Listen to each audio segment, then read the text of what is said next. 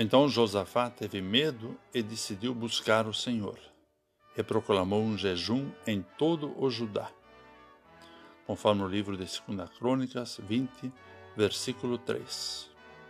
Olá, querido amigo da Meditação Diária Castelo Forte 2022, dia 19 de setembro. Hoje vou ler o texto de Paulo Sérgio Heinzfeld, com o título Medo do lado de fora. Josafá está entre os reis que fizeram o que é correto diante de Deus e de seu povo. Promoveu o ensino da lei em todas as cidades e nomeou juízes para julgar com imparcialidade. Chega o dia em que três nações declaram guerra ao exército de Josafá.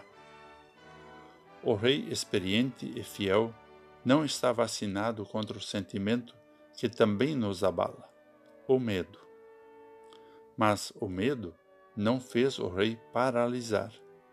Pelo contrário, empurrou-o a buscar o Senhor em oração e a proclamar um jejum coletivo. Veja a ordem: sensação negativa de medo, oração sincera e união do povo em jejum. Aqui aprendemos a enfrentar nossos medos e temores com oração pessoal e coletiva, com comunhão em nosso bom Deus e com irmãos e irmãs. O que chama a atenção foi o forte cântico entoado pelo povo de Judá na hora da batalha. Enquanto cantavam e louvavam a Deus em alta voz, os exércitos inimigos foram confundidos e lutaram entre si. Não há mal-estar que resista a uma canção de louvor.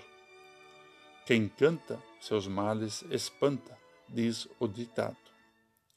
Nem sempre saímos tão vitoriosos nas nossas batalhas contra os medos como Josafá o foi. Mas temos certeza de que não voltaremos sem o precioso auxílio do alto. Quando sabemos que a batalha não é nossa, mas do próprio Deus, poderemos deixar o medo do lado de fora de nosso coração.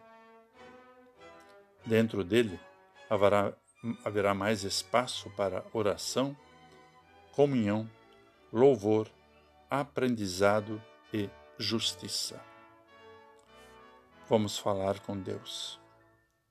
Tu, amado Deus, conheces bem os medos que há dentro e fora de nós.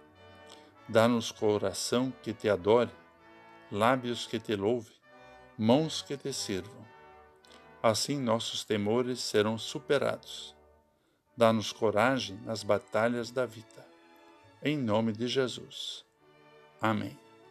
Aqui foi Vigan Decker Júnior com a mensagem do dia.